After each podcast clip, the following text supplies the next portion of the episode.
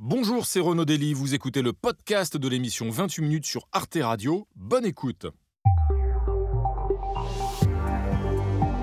Bonsoir et bienvenue à tous dans votre club de 28 minutes avec ce soir une brochette de clubistes triés sur le volet. Ils sont journalistes, essayistes, historiens et dessinateurs et ils vont s'emparer sous vos yeux ébahis des événements marquants de la semaine. Au menu ce soir, le Comité international olympique propose que les JO de Paris 2024 accueille des athlètes russes et biélorusses sous une bannière neutre, une hypothèse qui déclenche la colère du président ukrainien Zelensky. Les tentatives du Comité international olympique pour laisser les athlètes russes concourir et participer aux prochains Jeux reviennent à dire au monde entier que la terreur peut être considérée comme quelque chose d'acceptable. Comme si nous pouvions fermer les yeux sur ce que fait la Russie. Alors le CIO a-t-il raison de tendre la main aux athlètes russes ou sert-il de caution à Vladimir Poutine? Les sportifs doivent-ils payer les fautes de leurs dirigeants? Puis nous nous pencherons sur la réforme des retraites en France, rejetée par une nette majorité de l'opinion. Le projet du gouvernement fait-il les frais du rapport au travail des Français qui se dégrade, plus encore depuis la crise du Covid? Claude Askolovitch nous racontera son histoire de la semaine, le tragique destin d'un écrivain britannique qui ne peut plus écrire. Enfin, nous accueillerons notre invité de la semaine, Amanda Sitanan, une chanteuse qui participe au spectacle Black Legend, qui triomphe sur scène, un show musical qui raconte un siècle du peuple noir américain, des années folles à Barack Obama. C'est dans le club de 20 minutes et c'est tout de suite.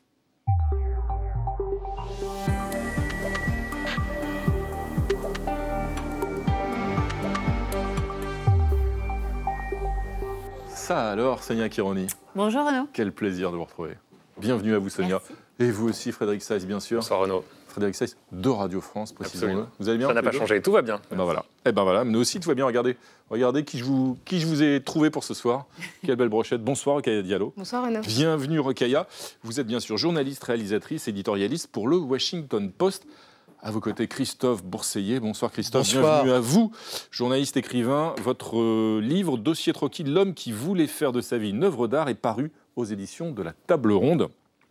Et tout au bout là-bas, je crois connaître un certain Pascal Blanchard, Tout à fait, Renaud Dely. Bravo. que d'aucuns, et en tout cas ma fiche confirme cette information, présente comme un historien. Il paraît. Historien à l'œuvre euh, prolifique, abondante. Rappelons que votre dernier ouvrage en date, euh, c'est un ouvrage collectif.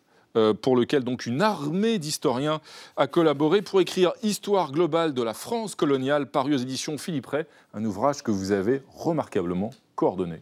Merci. Bravo Pascal, bienvenue à vous. Et Louison Pupitre, salut Louison, ça va Salut.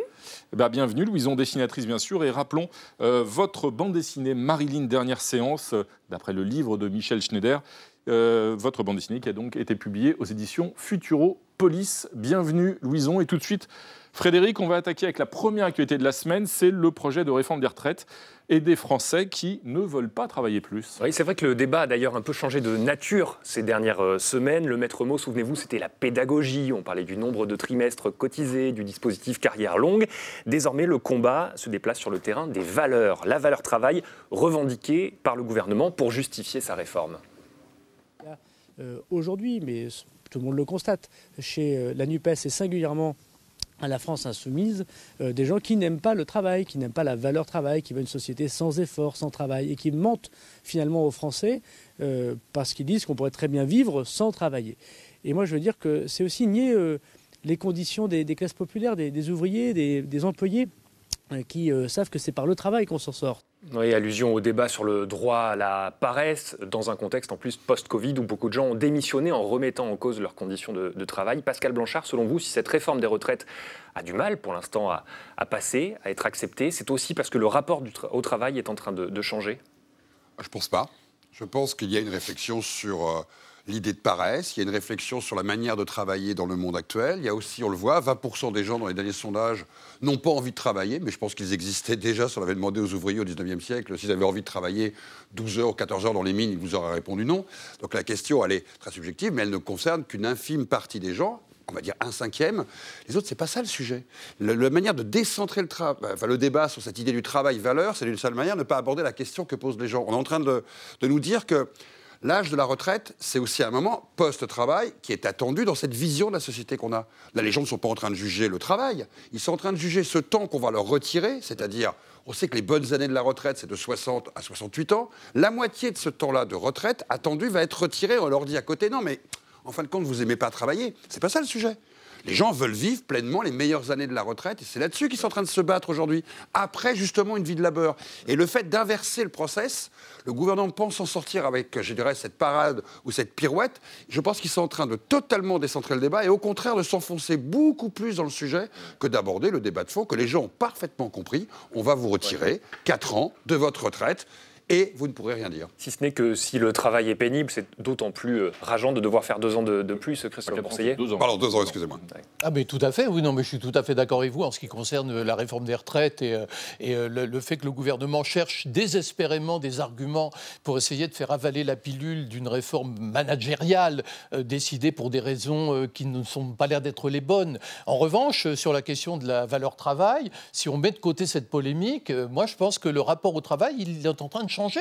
Euh, vraiment, je crois qu'il y a aujourd'hui une nouvelle génération euh, qui a un rapport à l'entreprise qui est complètement différent de ceux des aînés que nous étions. C'est-à-dire qu'ils sont plus tellement en quête d'une fonction, d'un travail, ils sont en quête de sens, ils sont en quête de projet. Et donc aujourd'hui, vous avez au contraire des gens qui arrivent sur le marché du travail, qui ont entre 18 et 25 ans ou plus, et qui sont dans le désir de, faire des travaux qui ont du sens. Et donc ça induit, ça c'est vraiment important, je crois, un truc de fond euh, que les sociologues du travail observent en ce moment, c'est-à-dire une vraie révolution du salariat. C'est-à-dire qu'aujourd'hui, quand je travaille, je vends quoi? Je vends mon temps mais peut-être que si on va au bout de l'idée du projet, hmm. je devrais vendre non pas mon temps, mais mon talent, et à ce moment-là considérer que je vais me réaliser dans un travail, mais que je ne vais pas nécessairement être obligé de rester au bureau de 9h à 18h, même s'il n'y a rien à faire. Ok, Diallo, est-ce qu'il y a effectivement dans ce rapport au travail, si on sort de la polémique politique, quelque chose qui, évolue en France, et peut-être pas seulement en France d'ailleurs, il y a eu d'un côté ce qu'on a appelé la grande démission, dont on a vu les, conséquences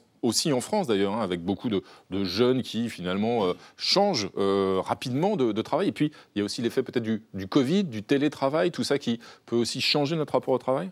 Le Covid a certainement euh, accéléré une tendance de fond. La réalité, c'est qu'effectivement, on est très critique euh, aujourd'hui, plus qu'auparavant, d'une forme d'aliénation qui a été produite par une société capitaliste.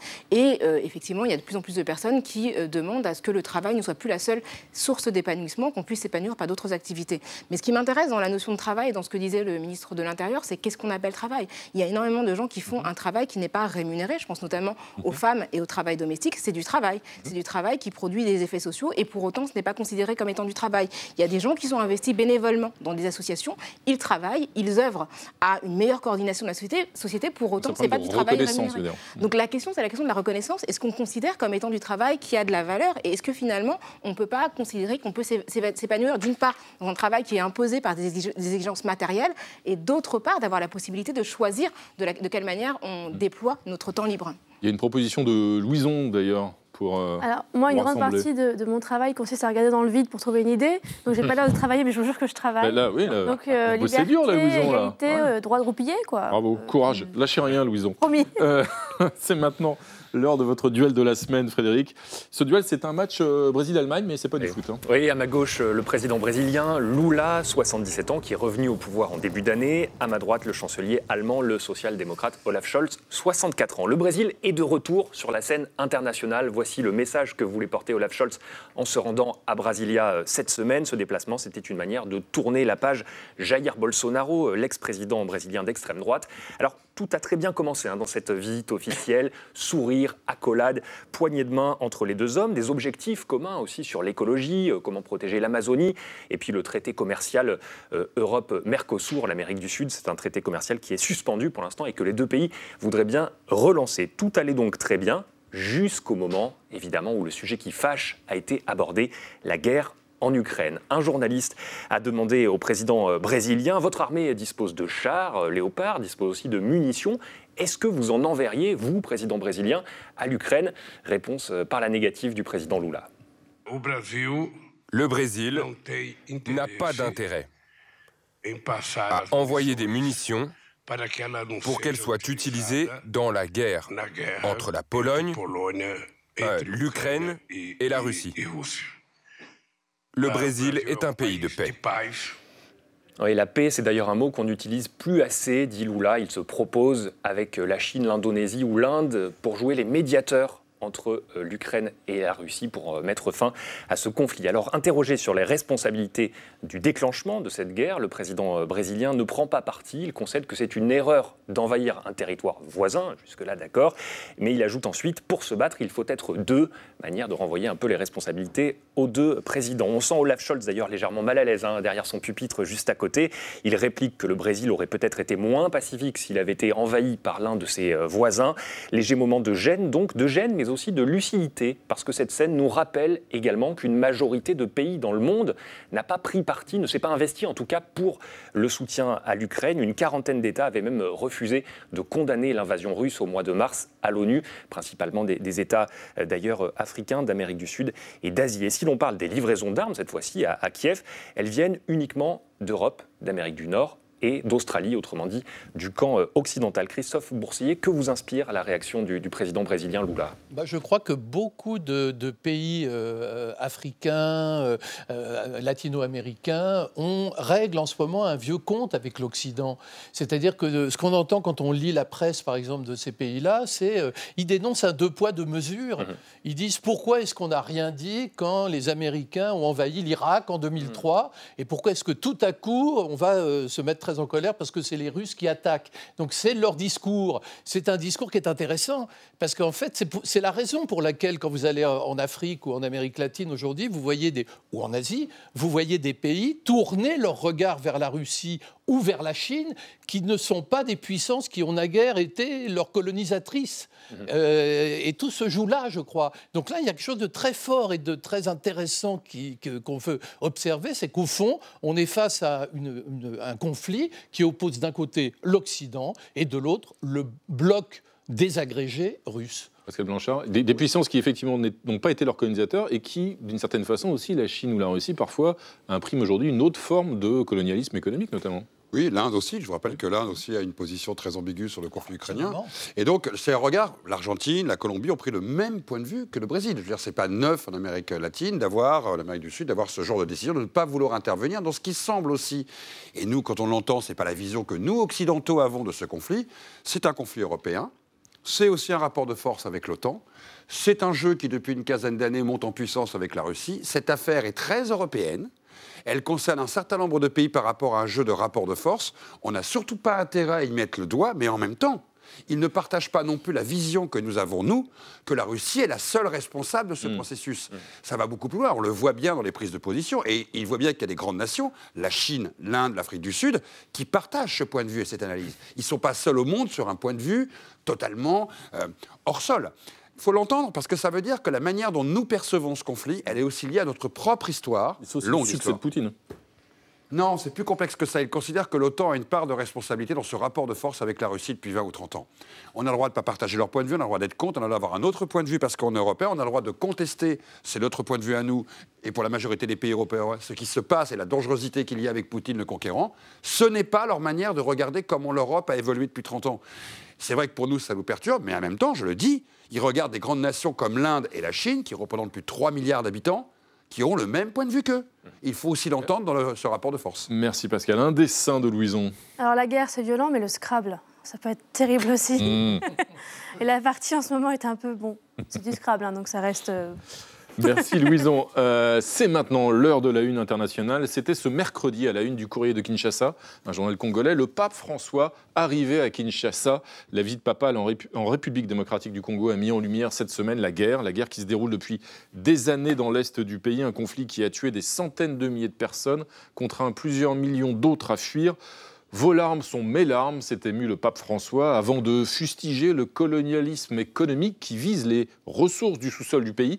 Mais est-ce que c'est vraiment Rokhaya Diallo, justement, l'origine de ce conflit qui déchire euh, le Kivu, l'est du Congo, depuis maintenant de nombreuses années? Bah, Ce qui est manifeste, c'est qu'il y a une forme d'indifférence à l'égard de ce que subissent les Congolais depuis extrêmement longtemps. Ça fait plusieurs décennies maintenant qu'ils sont exposés à des guerres terribles. Il y a une réalité, c'est qu'il y a un décalage entre le niveau de richesse des moyens des Congolais et les richesses qui sont dans leur sol, qui bénéficient essentiellement potentiellement à des puissances extérieures. Donc ça, c'est une description factuelle de ce qui est la réalité des Congolais, qui est une réalité de guerre et une impossibilité à bénéficier directement de leurs propres ressources. Toutefois, je pense que la position du pape, elle est aussi intéressée par rapport à un continent qui est un des continents qui comporte énormément de fidèles catholiques, un continent où il y a aussi des, euh, des évolutions en termes de spiritualité, un islam qui progresse, mais aussi les églises évangélistes. Et donc, il a effectivement intérêt à soigner des populations qui sont encore très très croyantes, contrairement aux populations européennes. On parlait d'une scission entre le monde occidental et d'autres espaces, donc l'Afrique, l'Amérique du Sud. Et donc, je crois qu'il y avait aussi dans son, dans son, dans son discours l'intention de flatter le million de personnes qui étaient venues euh, lui euh, l'écouter. C'est une question de part de marché pour le pape, en quelque sorte, ça pensait Oui, c'est une question de part de marché dans la mesure où euh, le, grand adversaire du catholicisme ou du christianisme en Afrique aujourd'hui, c'est l'islam, qui est en train de monter progressivement. Et donc, tel un prêcheur, le pape vient ressouder ses troupes dans une perspective plus lointaine, qui est peut-être de, penser à l'après-pape François mm. et pourquoi pas l'advenue d'un pape noir. Mm. Donc il y a cette idée-là qui se profile, toujours dans l'idée de ne pas perdre cette gigantesque part de marché, d'une certaine façon, qui est l'Afrique noire, effectivement. tout à fait. Euh, ça représente aujourd'hui 18 à 20 euh, des Africains sont catholiques ou proche du catholicisme, parce que c'est très compliqué en Afrique aussi, surtout euh, au Congo. C'est parce qu'il y a beaucoup. Il y a des scissions, il y a des tendances, il y a des sensibilités différentes. Mais c'est aussi une manière de travailler à l'intérieur de la chrétienté, c'est-à-dire qu'il y a des gens à ramener dans le catholicisme classique et je dirais dans le bon ordre. Parce que oui, c'est une part de marché. Oui, c'est le devenir aussi du catholicisme. C'est le continent où ça peut potentiellement croître. Oui, il y a un vieux conflit qui existe avec l'islam que l'islam a quand même relativement gagné sur le continent africain. Mais en même temps, vous l'avez dit, demain, ceux qui éliront certainement le futur pape, il y a de fortes chances que le candidat vienne du continent africain. Il prépare sa succession d'une certaine manière. Il sait que c'est là-bas que va se jouer le devenir de l'Église catholique. Même si on sait que les églises au Vatican, c'est souvent encore plus obscur que lors des, congrès, que lors des congrès du PS. Donc oh on verra bien ce qui en sortira. Un dessin de, de Louison. Ah, pardon, mais moi, les, papes et autres, je ne peux pas m'empêcher de faire cette blague. Il y a des caméléons plein l'Afrique, donc sans doute qu'il faudra faire attention à ne pas se faire gober. Merci, Louison. Euh, Sonia, Sonia c'est maintenant l'heure de votre point com de la semaine. Et ce soir, Cléopâtre, euh, vous allez nous emmener au cinéma. Et oui, je vais vous parler d'un des films les plus attendus de ce début d'année. C'est bien sûr Astérix et Obélix, l'Empire du Milieu, réalisé euh, par Guillaume Canet, qui est donc euh, sorti cette semaine. Et le moins que l'on puisse dire, eh c'est qu'il n'a pas convaincu Twitter. N'allez pas voir Astérix et Obélix, l'Empire du Milieu. On est parti de la salle au milieu du film, je tremble tellement, c'était nul, c'était horrible, le pire film que j'ai vu de ma vie et sans exagération. Euh, alors sans exagération, c'est pas forcément la formule qui résume le mieux euh, les réactions euh, sur ce réseau social qu'est Twitter. parfois je me dis que ma vie est un échec. Et puis, après. Je me rappelle qu'au moins je n'ai pas réalisé Astérix et Obélix, l'Empire du Milieu, et tout de suite, ça va mieux. Euh, ils ont la dent dure, les tweetos, oui, on le sait, heureusement, ils ont parfois, souvent même, euh, de l'humour. On a l'impression que quand la sortie, que la sortie du film de Guillaume Canet, Astérix, les gens s'en tamponnent le cotillard. Oh. Jeu de mots. Euh, j'ai pari une seule fois, ils ont vraiment mis tout le cinéma français dans un film dans l'espoir qu'il marche, mais ça ne marche pas. La preuve, je ne l'ai pas vu. Oui, sans doute, beaucoup euh, critiquent euh, sans avoir vu le film. Le problème, c'est que ceux qui l'ont vu euh, semblent aussi assez peu enthousiastes. Hein. Sur le site Allociné, la moyenne des notes des spectateurs est de 1,5 sur 5, c'est assez bas. Et puis, la presse, elle aussi, est tombée à bras raccourcis sur le film. message à Guillaume Canet, tweetait mercredi matin la, la présentatrice de la matinale de BFM TV, n'ouvre pas les journaux ou alors Astérix et Péril. Le pire du milieu, titrait euh, Libération, un navet à 65 millions d'euros pour Marianne ou encore Potion tragique pour Jake Seul euh, Le Figaro et euh, Télérama ont trouvé quelques qualités au, film. Et pourtant, malgré ces critiques très dures, eh bien, le film a, fait un bon démarrage, hein, le meilleur démarrage même pour un film français depuis 15 ans. Plus de 466 000 entrées pour son premier jour d'exploitation. Alors comment l'expliquer? Bon, d'abord le film a bénéficié d'une très grosse euh, promo. Le site parodique euh, du Gorafi s'en est d'ailleurs euh, amusé. Il allume sa télévision et ne tombe pas sur Guillaume Canet en promo d'Astérix. Et oui, nous aussi, on, en, parle, sur, sur, Arte, effectivement, Renaud. il y a bien sûr aussi ce casting hein, pléthorique à, côté de, Guillaume Canet qui joue Astérix. On retrouve Gilles Lelouch, Marion Cotillard, Vincent Cassel, Jonathan Cohen. Scène, ainsi que des stars du foot, euh, Zlatan Ibrahimovic, de la musique, Angèle Orelsan de YouTube, McFly et Carlito. Il n'y a pas Pascal Blanchard aussi, non Non, il n'y a Ah, pas. D'accord, Alors, d'accord. peut-être, d'accord. euh, J'étais coupé au montage. suivant. Pour le prochain. voilà, c'est ça.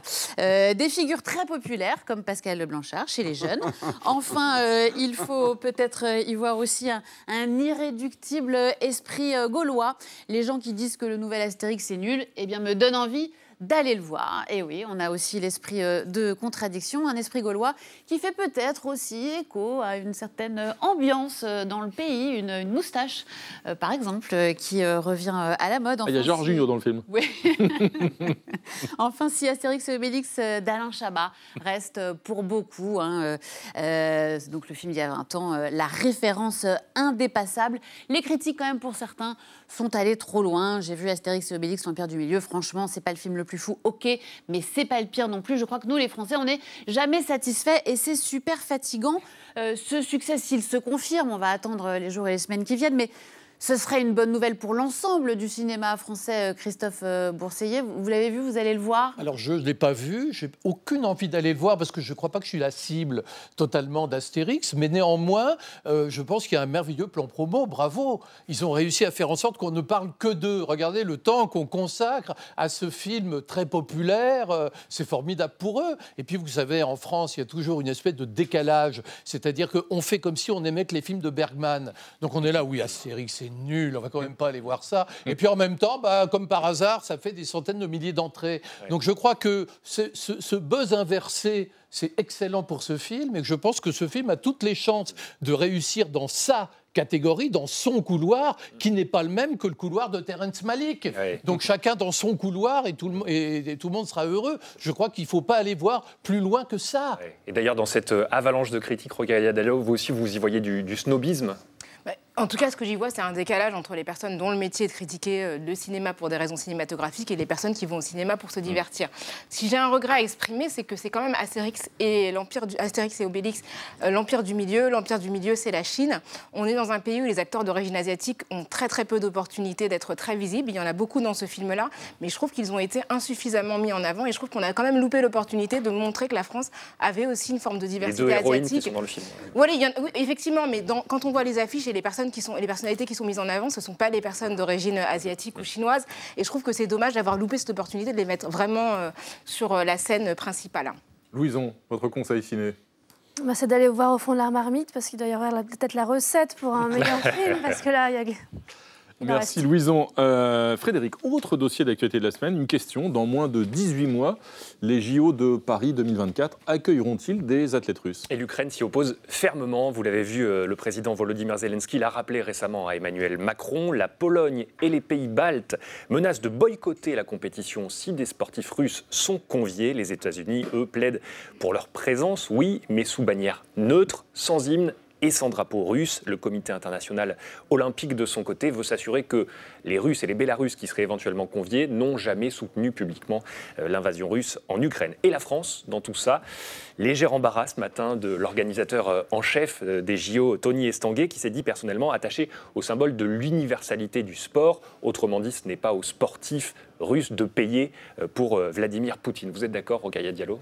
Bah, moi, je trouve ça toujours un petit peu gênant, euh, l'idée euh, selon laquelle les sportifs doivent être tributaires euh, du régime politique qui correspond à leur nationalité. Parce que là, ce qui est dit, c'est que les, sportifs russes qui doivent être réintégrés le front, de, le front de manière neutre, et on doit vérifier qu'ils n'ont pas activement soutenu la guerre en Ukraine. Alors, si on met en place ce principe, est-ce qu'il doit être mis en, en- en application pour tous les, tous les pays et tous les sportifs qui ont été, qui ont une proximité avec des régimes démocratiques, qui ont peut-être fait un tweet soutenant un conflit euh, déséquilibré. Je trouve que c'est vraiment s'engouffrer dans une brèche qui peut s'avérer discriminatoire parce que finalement, cette attitude qu'on a vis-à-vis de l'Ukraine, euh, vis-à-vis de la guerre en Ukraine, hein, qui est effectivement euh, illégitime, elle montre aussi un désintérêt pour d'autres conflits qui ont eu lieu précédemment et pour lesquels le comité olympique n'a pas estimé qu'il était nécessaire de, pour- de porter une, une position politique. Donc moi, ça- c'est vrai que ça me pose un petit peu problème. Et en même temps, ça s'est déjà vu par le passé des athlètes, justement, qui étaient en quelque sorte victimes de leur régime. Je pense aux athlètes sud-africains, notamment, qui, au temps de l'apartheid, étaient exclus des compétitions été, internationales. à partir de JO 64, l'Afrique du Sud a été exclue, et comme elle continuait à avoir des relations sportives avec d'autres pays, les athlètes africains femmes et hommes à Montréal 76 ont décidé quelque part de pousser la machine contre le CIO en demandant que la Nouvelle-Zélande mm. ne soit pas acceptée parce qu'elle continuait à avoir des activités mm. sportives avec l'Afrique du Sud. Les Jeux Olympiques, c'est politique. Mm. Et là, la machine vient de démarrer. Et c'est une longue histoire. Hein. On a trouvé inacceptable, je vous rappelle, que les Autrichiens et les Allemands fassent les Jeux de 1920 parce qu'ils avaient fait la guerre. Donc pourquoi aujourd'hui les Russes ne seraient pas là? Pourquoi? Parce que le poids de la Russie et de la Chine, notamment, le CIO est paniqué qu'il y ait ce qui existait dans l'entre-deux-guerres, ce qu'on appelait les Spartakiades. C'est-à-dire qu'ils organisent à un moment leur propre compétition.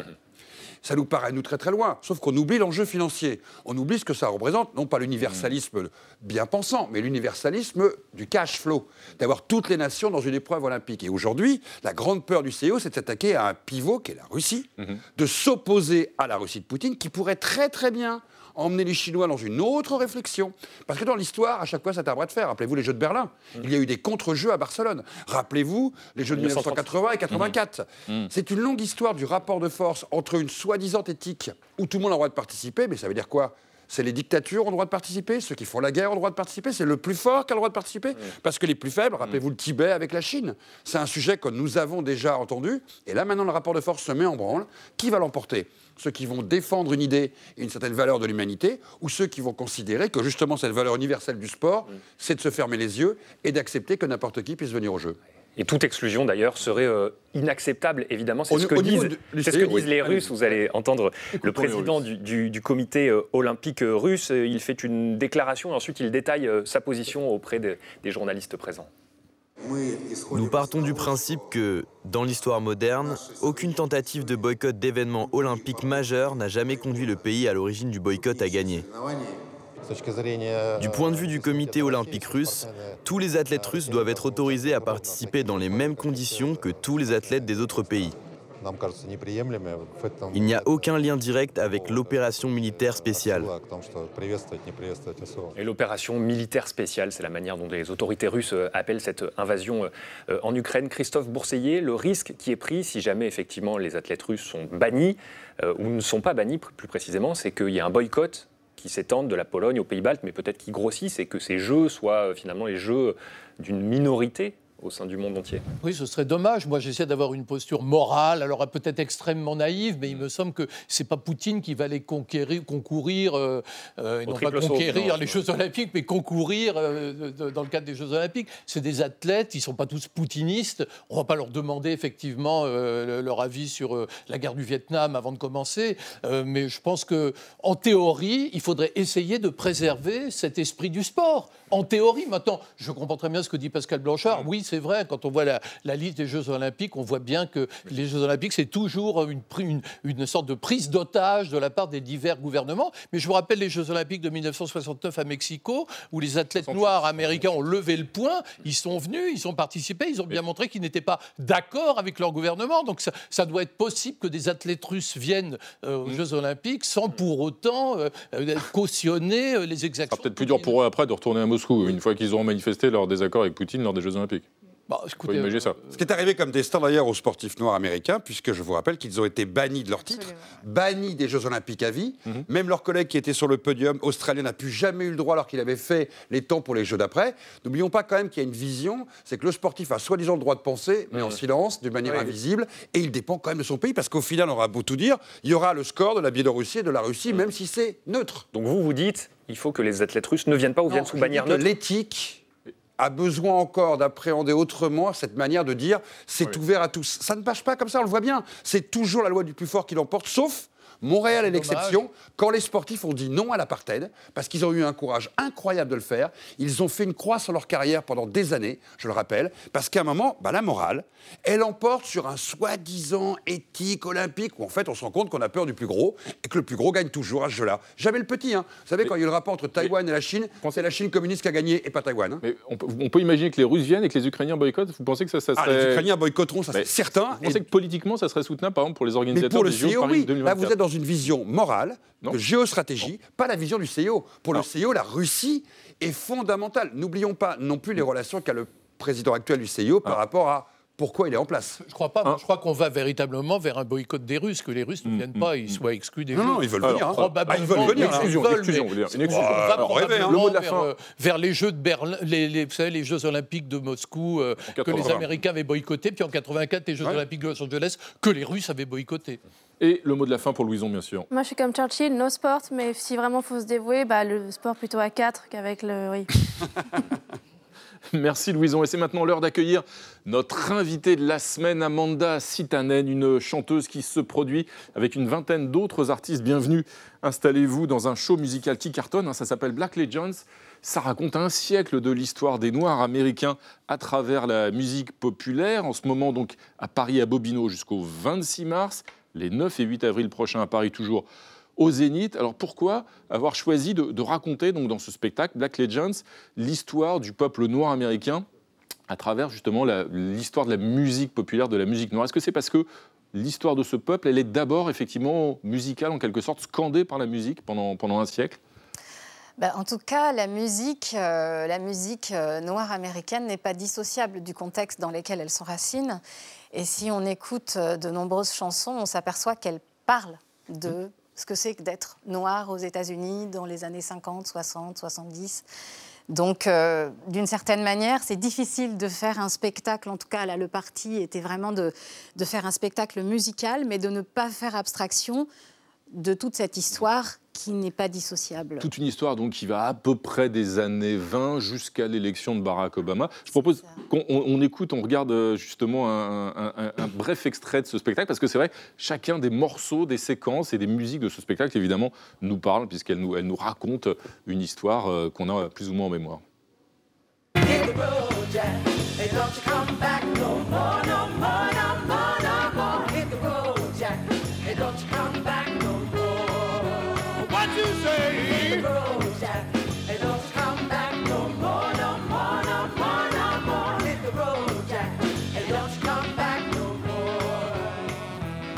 Vous n'avez jamais vu, vous êtes en rouge, hein, c'est ça C'est bien vous. Hein. Une question, euh, quels sont vous, à titre personnel, les artistes que vous placez dans votre panthéon, y compris d'un point de vue euh, politique, et pourquoi?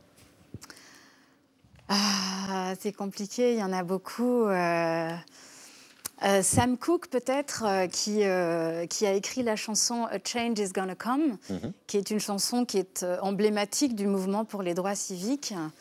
Et, euh, et, ça a été un des, en tout cas, ça a été un des premiers à mettre des messages politiques. Après, il y a eu James Brown, etc. Mais et, euh, et, du coup, moi, je trouve que, en tout cas, euh, l'art n'est jamais aussi percutant que quand il, euh, il raconte le monde. Mhm. Voilà, moi j'aime aller voir un spectacle et ressortir un peu plus riche. Euh, Cette chanson annonçait effectivement le, le, changement en train d'arriver. Et... Tout à fait, ça parle de, de, de voilà de l'espoir, en tout cas de d'un est... changement. Et on sait que la route a été mhm. longue depuis Sam Cooke. Et lui-même a été pas... Sam Cooke assassiné en 1964. Exactement. Ouais. Sonia. Oui, vous êtes originaire de l'île de la, de la Réunion où la musique, le chant, euh, je pense euh, notamment évidemment au Maloya, est ouais. intimement lié à l'histoire de l'esclavage. Pour moi, pour vous, la musique, c'est toujours politique? Euh, c'est pas toujours politique, puisqu'il existe des tas de chansons qui, mmh. qui parlent d'amour, qui parlent de bien d'autres choses. Mmh. Euh, mais je trouve que c'est dommage euh, quand on a envie de le faire, en tout cas, de, de, de, de mettre dans, dans, dans, la musique un message politique. Ça serait dommage de s'en priver parce que c'est un véhicule qui, est, enfin, qui, qui, qui touche tout le monde. Voilà. Donc, euh, pourquoi pas? On, on, peut vous demander un, un petit extrait Qu'est-ce que, parmi les, les, morceaux que vous chantez, justement, qui vous semblent illustrer ce spectacle C'est marrant, j'ai Natural Woman qui vient dans allez-y, allez-y, allez-y, allez-y, allez-y, allez-y. Vous êtes chez vous? You make me feel, you make me feel, you make me feel like a natural woman, woman. Bravo, bravo, bravo, bravo. Merci Ananda Sitanen. Et il faut absolument aller voir Black Legends, donc je le rappelle, à Bobino jusqu'au 26 mars, et puis les 8 et 9 avril au Zénith. Euh, On vous attend. Il faut y plaisir. aller, absolument. C'est un formidable spectacle. Et vous n'allez pas repartir les mailles parce qu'il y a un dessin de notre ami Louison pour vous. Ah bah pour clore euh, et pour confirmer tout ça, c'est effectivement Même les vinyles sont noirs, c'est vous dire l'influence dans la musique. Black is beautiful. Exactement. Merci, euh, merci à vous. Et c'est maintenant l'heure d'accueillir euh, une autre de nos stars euh, à nous, qui chante, mais heureusement exclusivement sous la douche, ou presque. C'est notre ami Claude Askolovitch. Bonsoir Claude, bienvenue à vous, Claude, et à votre histoire de la semaine. Et ce soir, votre histoire, c'est le tragique destin d'un écrivain. Absolument. Bonsoir mes amis. Mais cet écrivain, quand même, c'est un sacré godeluro. Tiens, sur son blog, cet écrivain récemment nous a raconté ceci. Qu'en 2004, il était allé donner une conférence à Amsterdam. Et là, dans un bar, tard dans la nuit, il avait rencontré une jeune Hollandaise qui exprima le désir de coucher avec lui et l'emporta sur le porte-bagages de son grand vélo ou son grand vélo en Hollande. Alors, un an plus tard, 2005, notre écrivain, de retour chez les Bataves, rappela la belle est-ce qu'elle aurait envie de venir le voir à son hôtel avec des champignons hallucinogènes et puis aussi des pétards et du chocolat? Oui, d'accord. Et quoi d'autre? Eh bien, vous pourriez venir avec une amie. Entendu à tout à l'heure. Mais ici, notre, notre écrivain interrompt son récit avec cette incise. Là, si on était dans un film, la caméra s'arrêterait en gros plan sur la tête d'Isabella quand elle écrit cela à ma place. Isabella étant l'épouse de notre écrivain Anif Kureishi, Isabella, qui effectivement écrit à sa place sous sa dictée, parce que depuis cinq semaines, Anif Kureishi est paralysé sur un lit d'hôpital. Il ne contrôle plus ni ses bras ni ses jambes. Il ne peut plus écrire lui-même, physiquement s'entend. À la fin du mois de décembre, à Rome, où il habite, il est tombé dans son appartement, il s'est senti par terre, il s'est senti partir, et il s'est réveillé dans une mare de sang. Mon cou, dit-il, dans une position grotesque, ma femme était agenouillée à côté de moi.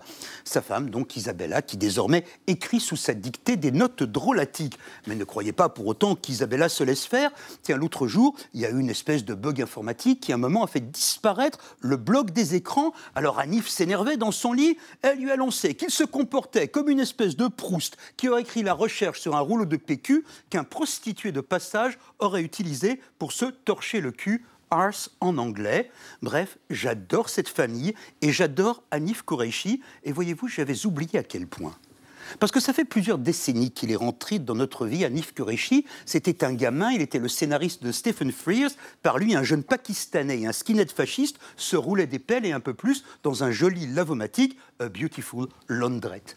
Ensuite, dans ses livres, notamment son autobiographique Bouddha de banlieue, ce pur britannique, puisque métis anglo-pakistanais, avait brisé la frontière des, des genres. Il était capable de parler avec la même grâce de Tchékov, de bouquins, de sexe, de gaudriole, de drogue, de livres, de la l'amour très fin, fragile, indestructible des pères et des fils. Il parlait aussi de la peur de l'ennui qu'il s'agit de conjurer, ça il sait faire. Et voyez-vous, dans ses textes d'hôpital, il dicte beaucoup à Nif Kureshi, à moins 1000 mots par jour. Il n'a pas changé, il semble même régénéré. Dans son hôpital, Anif parle des médecins italiens qu'il trouve beaux et qui ont la main douce. Il parle des autres malades qui sont parfois amusants. Il parle des écrivains qu'il aime. Qu'est-ce qu'il était élégant, Graham Greene? Et puis il passe soudain à un voyage, ses rencontres Hollywood. Et puis il passe au cunilingus, le cunilingus qu'il ne peut plus pratiquer. Allez, ça reviendra. Il se demande aussi si une manucure ne pourrait pas repeindre les ongles de ses orteils aux couleurs de Manchester United. Parce qu'il n'y a pas, dit-il, que des inconvénients à être tétraplégique. Mais enfin, quand on a posé sa main inerte sur son visage, il a eu l'impression d'avoir sur la tronche des saucisses végétariennes. Et puis Anif Kureshi nous dit aussi que son ami Salman Rushdie lui écrit tous les jours et lui donne du courage. Or, il en a du courage, Rushdie, et Kureshi lui doit beaucoup. C'est en lisant son livre Les enfants de minuit qu'il avait décidé vraiment de devenir écrivain. Alors ce que va devenir Anif Kureshi, je l'ignore. Mais ce qu'il réalise déjà sur son blog et dans les tweets qui en sont issus est extraordinaire. Il prouve que le génie est inchangé même quand le corps est empêché. Et c'est l'apogée d'une œuvre et d'une vie. Préparant cette chronique, je me suis souvenu d'un de ses très beaux livres, Intimité. Kureishi, qui avait quitté son épouse et ses deux garçons, transposait sa rupture dans un monologue intérieur.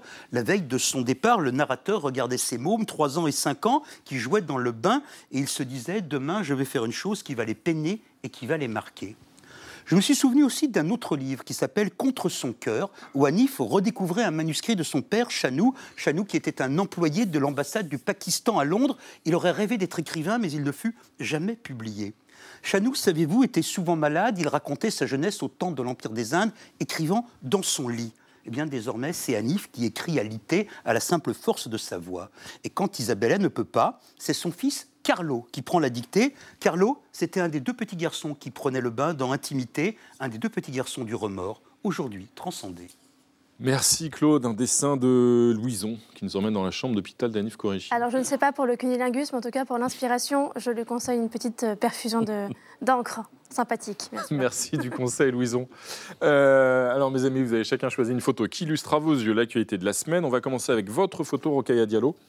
Nous sommes au Sénat à l'occasion d'un vote euh, historique, hein, une majorité de sénateurs qui s'est dégagée en faveur de l'inscription dans la Constitution euh, du droit, ou plutôt de la liberté euh, d'accès à l'IVG pour les femmes. Oui, la question de la formulation est importante. Ce vote vient à l'issue d'une mobilisation extrêmement intense de la part d'activistes qui, après la remise en question de ce droit aux États-Unis, ont lancé une pétition qui a été massivement suivie. Euh, ce qui a conduit euh, à l'adoption d'un texte à l'Assemblée nationale qui a été adopté dans une autre terminologie au Sénat, ce qui pose problème. Le texte de l'Assemblée nationale disait la loi garantit l'effectivité et l'égal accès au droit à l'interruption volontaire de grossesse, alors que le Sénat dit la loi détermine les conditions dans lesquelles s'exerce la liberté de la femme de mettre fin à la grossesse. Donc il n'y a plus de garantie automatique et on parle de femmes et non de personnes, ce qui exclut. La liberté, c'est ce qui a permis le ralliement de la droite, une partie de la droite sénatoriale. Sous, euh, en, en, mobilisant l'idée que c'était l'esprit de la loi de Simone Veil. Mais quand on parle de la liberté des femmes, ça exclut des personnes qui ont un utérus, qui peuvent avorter et qui ne sont pas nécessairement civilement des femmes. Donc ça pose aussi la question de l'inclusion de tout le monde. Et pour que cette constitutionnalisation soit adoptée, il faut que les deux chambres l'adoptent dans les deux termes, ce qui pose problème, parce qu'il faudrait en plus par la suite qu'il y ait un référendum. Aujourd'hui, on essaie de pousser le gouvernement à, à, pousser un projet de loi directement afin d'éviter la phase référendum mmh. et de garantir la constitutionnalisation de ce droit à l'IVG qui ferait du bien à la France. Merci Rocaille Diallo. Votre photo, euh, Christophe Bourseiller, c'est la remise du rapport annuel de la Fondation Abbé Pierre sur l'état du mal logement en France. Hein. Ben oui, écoutez, 330 000 sans-abri en France, un chiffre en augmentation, alors même que la courbe du chômage est en train de baisser. Alors j'ai une suggestion à faire au gouvernement, plutôt que de se lancer dans une réforme managériale des retraites, peut-être qu'il pourrait investir un peu plus d'argent pour lutter contre ce fléau épouvantable qui nous fait honte, parce que les gens du monde entier viennent dans nos villes et voient euh, ces, malheureux euh, qui sont euh, dans des baraques en carton au milieu des trottoirs, et c'est horrible à voir. On le voit sur votre photo, le gouvernement d'ailleurs, puisque c'est Olivier Klein, le ministre du Logement euh, à droite, et à gauche Christophe Robert, le représentant de la Fondation euh, Abbé Pierre. Et on termine avec votre photo, Pascal Blanchard, car je sais que vous pouvez être à la fois dense, intéressant et bref.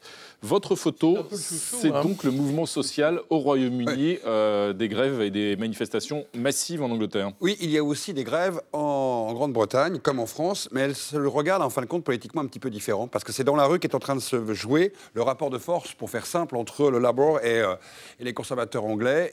Parce que le Labour a 20% pour les travaillistes, pour faire simple, 20% de points d'avance sur la droite en Angleterre. 20 points. Voilà, 20 points. C'est énorme parce qu'il y a eu un changement politique. On pensait d'ailleurs la gauche britannique morte. Et au contraire, elle est en train de revivre, elle est en train de prendre de l'avance. On voit aussi l'extrême droite revenir dans les sondages alors que le parti de Farage avait pratiquement totalement disparu du temps de Johnson. Nigel Farage, le souverainiste. Exactement. Donc on voit que la cartographie politique change à une vitesse incroyable en Grande-Bretagne. Et comme il va falloir attendre deux ans parce que jamais les conservateurs vont lâcher le pouvoir avant de faire de nouvelles élections en janvier 2025, c'est dans la rue qu'est en train de se battre aussi une société, non pas là cette fois-ci sur une réforme comme les retraites, comme chez nous, mais sur pratiquement tous les sujets, parce que l'Angleterre est en train de s'effondrer, l'inflation est énorme, les infirmières, les pompiers, dans pratiquement toutes les catégories sociales et de travail, les gens manifestent, et on assiste à quelque chose qui est un revirement incroyable en Angleterre. Par la rue, la démocratie aussi peut s'exprimer, Monsieur Renaud Dely. Dans ça l'était intéressant aussi, évidemment, bref, un petit peu moins. Mais merci à vous, euh, Pascal. Et un dessin de Louison pour conclure. C'est évidemment une allusion à la photo choisie par Rocaille Diallo. Oui, sur le, combat des droits des femmes qui avance euh, tout petit, donc ça donne un petit sourire un peu encore euh, tendu, mais ça avance, ça va être déjà ça.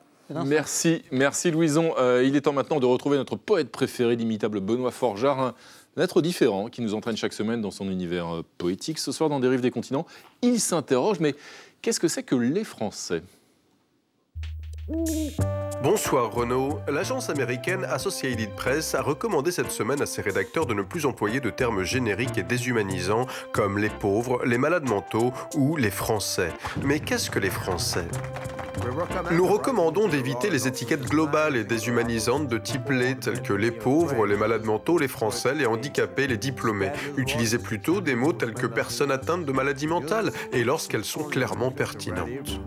Certes, c'est vrai, et pardon si je vous l'apprends brutalement, les Français n'existent pas. Pas plus que les chats, ils ne constituent un groupe homogène, ni une entité essentielle et indivisible comme par exemple le Soleil ou Gérard Larcher. Il existe bien un groupe de 67 millions d'individus disposant tous d'un passeport français et vouant un culte à Jean-Jacques Goldman, mais ça ne va pas plus loin. Leur point commun s'arrête là. Derrière l'intitulé, les Français, se cache en réalité un camailleux complexe, une symphonie d'avis divergents, surtout quand on sait qu'à l'intérieur d'un seul Français peuvent cohabiter plusieurs opinions, elles-mêmes changeantes au gré des saisons. Jamais, et sur ce point les Américains ont raison, on ne résumera par un mot-clé l'éblouissant scintillement d'une population où cohabitent des profils aussi variés que ceux de Virginie Despentes ou Casimir, Kylian Mbappé ou Joséphine Ange Gardien. Mais alors comment faire? Comment donner un nom aux choses sans opérer de raccourcis Et y gagne-t-on forcément? Que vont devenir les journalistes du Point avec ces nouvelles directives et leur numéro spécial titré Les dictateurs Un dossier sur les personnes ayant les moyens d'exercer leur autorité? Dans un tweet de riposte, l'ambassade de France aux États-Unis a proposé de se rebaptiser Ambassade de la Francitude, preuve de l'immense capacité d'autodérision des Français, ou plutôt, pardon, des personnes souhaitant bon appétit à des inconnus dans la rue Ou des personnes dont les hommes politiques s'appellent tous François On le voit, si la polémique se révèle stérile sur le plan des idées, elle a au moins le mérite de nous contraindre à un peu de poésie. Le concours est ouvert, bonsoir. Chapeau forgeard, merci. Un dernier dessin euh, d'au revoir de Louison. Je vous souhaite un week-end jusqu'à 64 ans, tranquillou. Ah, hein, ça Et me même bien. après, même, même après. Merci Louison. Merci à tous mes amis. On se retrouve demain à 20h05 pour un nouveau numéro de 28 minutes samedi avec la journaliste et écrivaine Florence Obnas. Et comme d'habitude, on va se quitter en musique avec un clin d'œil à notre invité de la semaine et à ce formidable spectacle Black Legends. Voici bah, justement Beyoncé Crazy in Love. Tchuss.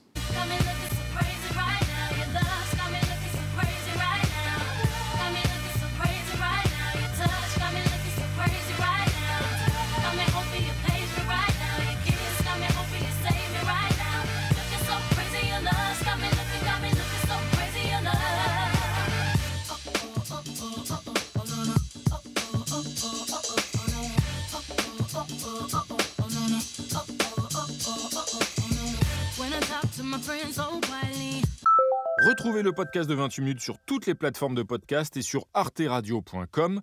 Et pour soutenir l'émission, abonnez-vous, commentez, critiquez, mettez des étoiles et partagez le podcast avec vos proches.